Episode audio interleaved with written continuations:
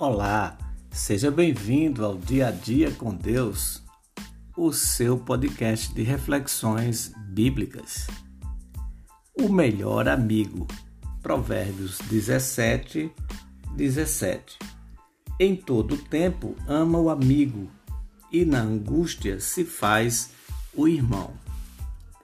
Há amigos e amigos amigos de perto, amigos de longe.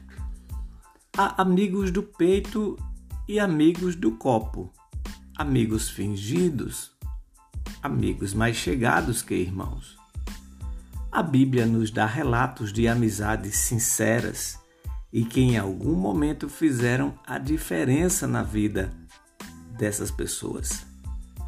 Abimeleque e Alzate, Judá e o Adulamita, Davi e Jonathan, entre outros.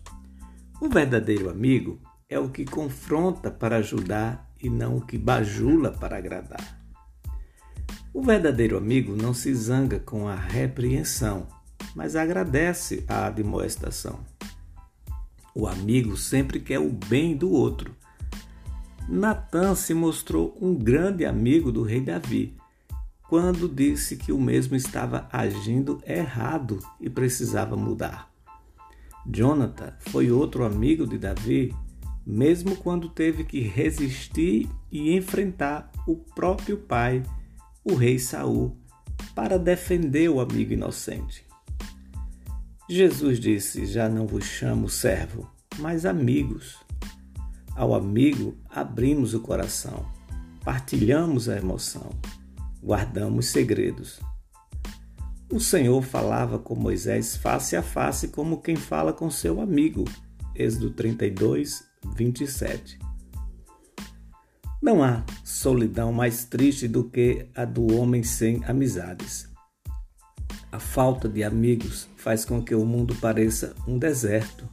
Por outro lado, um amigo sincero, quando distante, sempre deixa um vazio, sempre deixa uma saudade.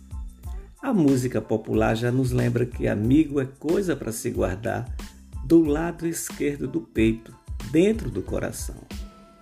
Em João 15,15, 15, Jesus nos chama de amigos. Veja que atitude nobre do nosso Senhor. Nós, os servos, somos chamados amigos. E explica por que faz isso. Só um amigo de verdade abre o coração e conta segredos. Jesus disse que tudo que ouviu do seu Pai, ele compartilhou conosco e por isso nos chama de amigos. Quão bondoso amigo é Cristo, pois revelou-nos o seu amor.